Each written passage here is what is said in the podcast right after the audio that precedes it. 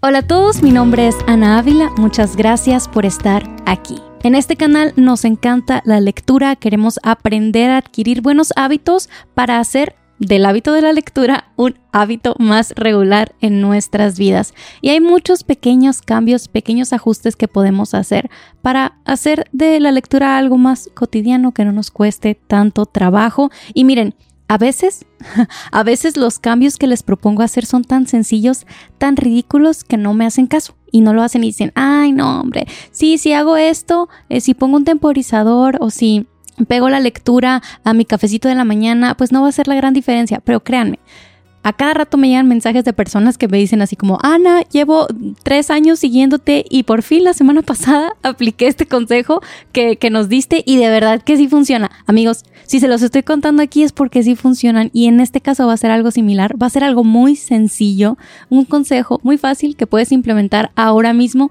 pero que puede hacer toda la diferencia para tu vida de lectura y eso es preparar una bolsa para leer. Sí, tener un lugar, una bolsa o una mochila, si el término bolsa se te hace demasiado femenino, en la que tengas todas las cosas que necesitas para una sesión de lectura ligera cuando se dé en cualquier momento, en cualquier lugar. Y ahora te voy a enseñar mi propia bolsa de lectura con todas las cosas que tengo ahí dentro para que tú te inspires y armes la tuya ahora mismo.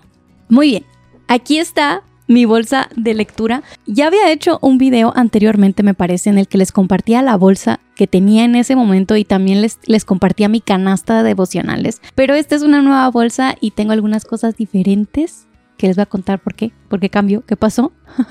Pero bueno, primero hablemos de la bolsa como tal. Si se acuerdan o vieron el video anterior, la bolsa que tenía era un tote bag de una librería que se llama Shakespeare Company. Eh, librería maravillosa eh, y el tote bag me encanta, todavía lo utilizo, pero era una tote bag normal así de, de algodón y de color crema que se mancha súper fácilmente. Y la verdad es que cuando quieres una bolsa de lectura que puedas llevar en todo el momento, en todo lugar, y yo voy bastante al parque con mis hijos, entonces eso significa poner la bolsa en las gradas sucias de la cancha de básquetbol o en el césped, y pues no quieres algo que se vaya a manchar con mucha facilidad. Así que ahora tengo esta bolsa que está hecha de un material que no sé cuál es la verdad.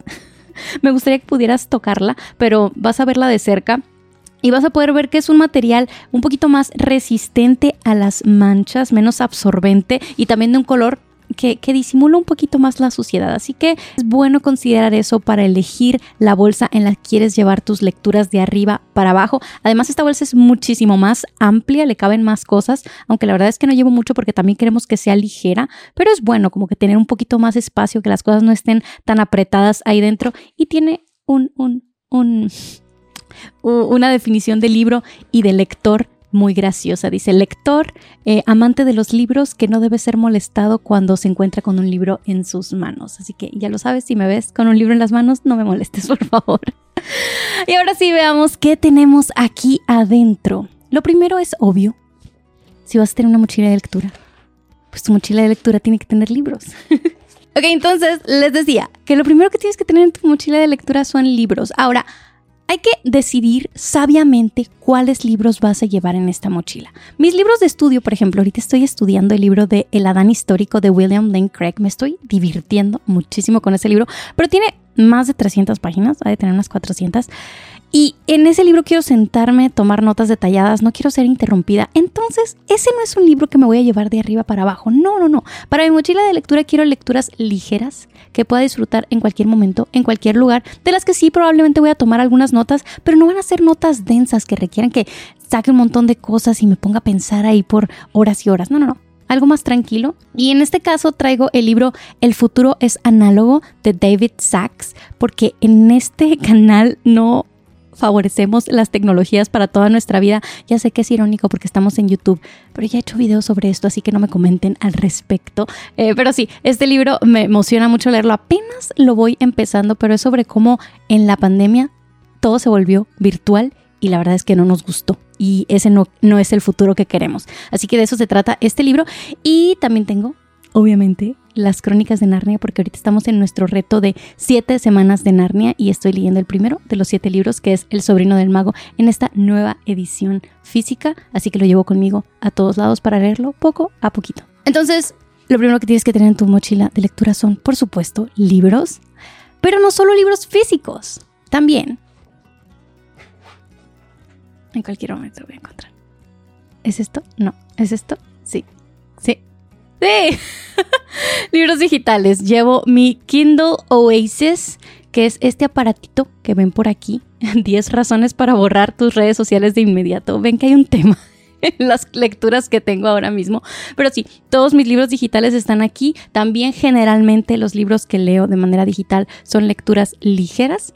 Así que lo llevo en mi bolsa de lectura para cuando no tengo ganas de leer ninguno de esos dos que estoy leyendo, leo alguno de los que tengo por acá. Este es un Kindle Oasis, pero la verdad es que es más un lujo que nada. Si vas empezando con esto de la lectura digital, te recomiendo un Kindle Paperwhite, es con el que yo empecé y la verdad es que está súper, súper bien otro dispositivo. Yo sé que decimos que, eh, miren, no estoy en contra de la tecnología, estoy en contra de la tecnología que nos lleva a entumecer nuestras mentes, no a cultivar nuestras mentes a través de la lectura, ¿ok? Porque aquí tengo otro aparato, pero no lo utilizo para la distracción, se los prometo, lo utilizo para leer artículos. Eh, en este aparatito tengo una app, entre otras de lectura y de tomar notas, una app que se llama Readwise. No, esa es la otra.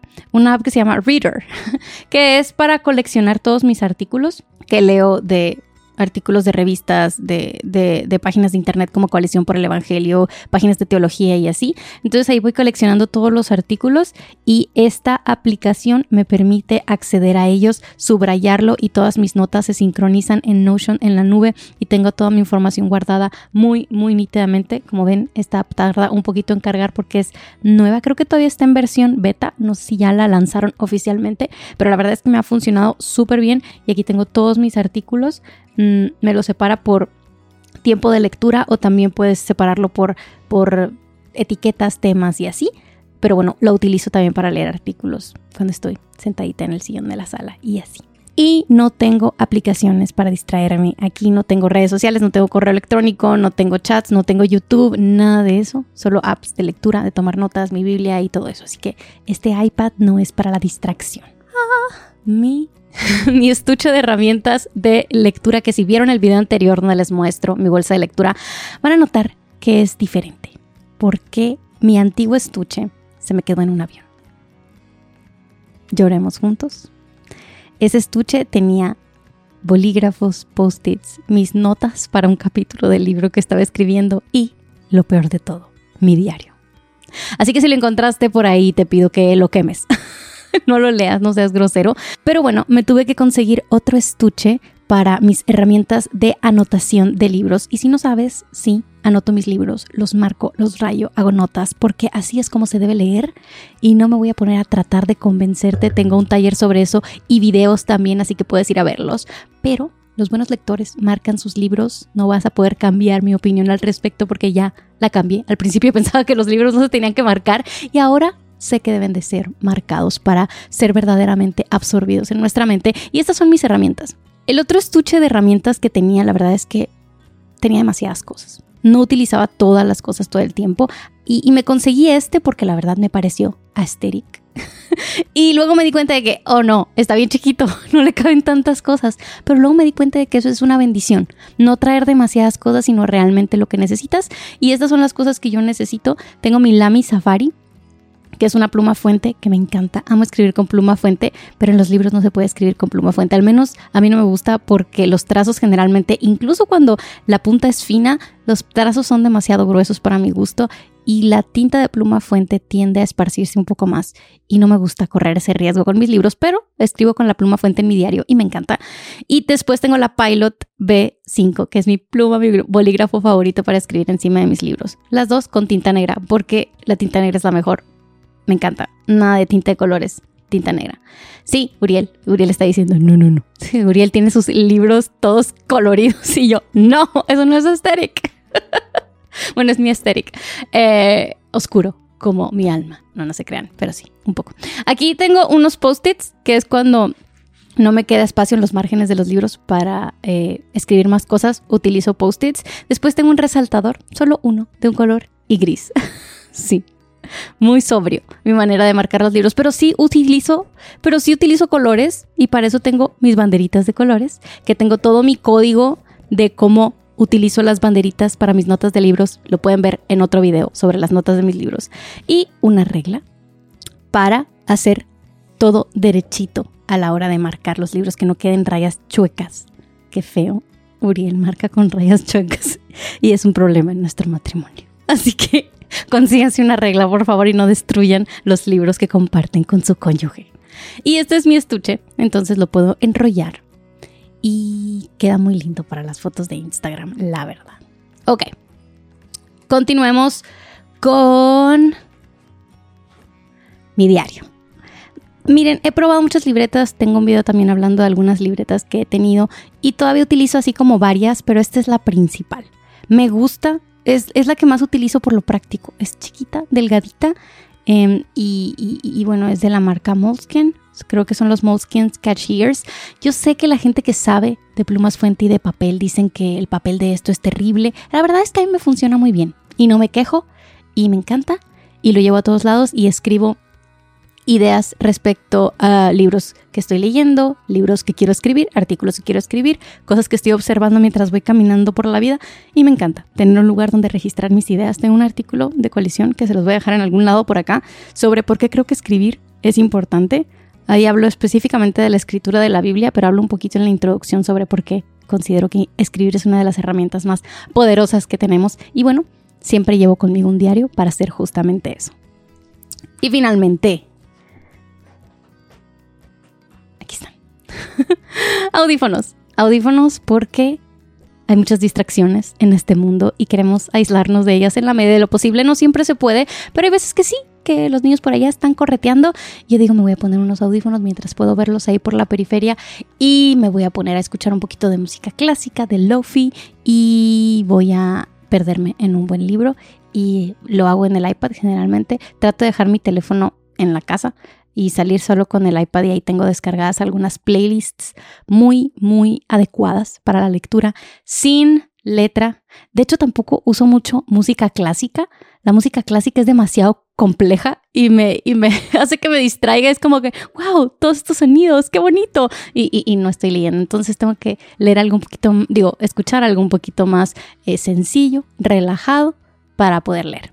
Y bueno, estas son las cosas que llevo en mi bolsa de lectura. La idea es que estés preparado para que en cualquier momento, en cualquier lugar que tengas ahí un ratito, puedas sentarte y tener todo en un solo lugar listo para ponerte a leer. Te aseguro que va a ser una diferencia. Muchas gracias por estar aquí y nos vemos a la próxima. Ah, no, esperen.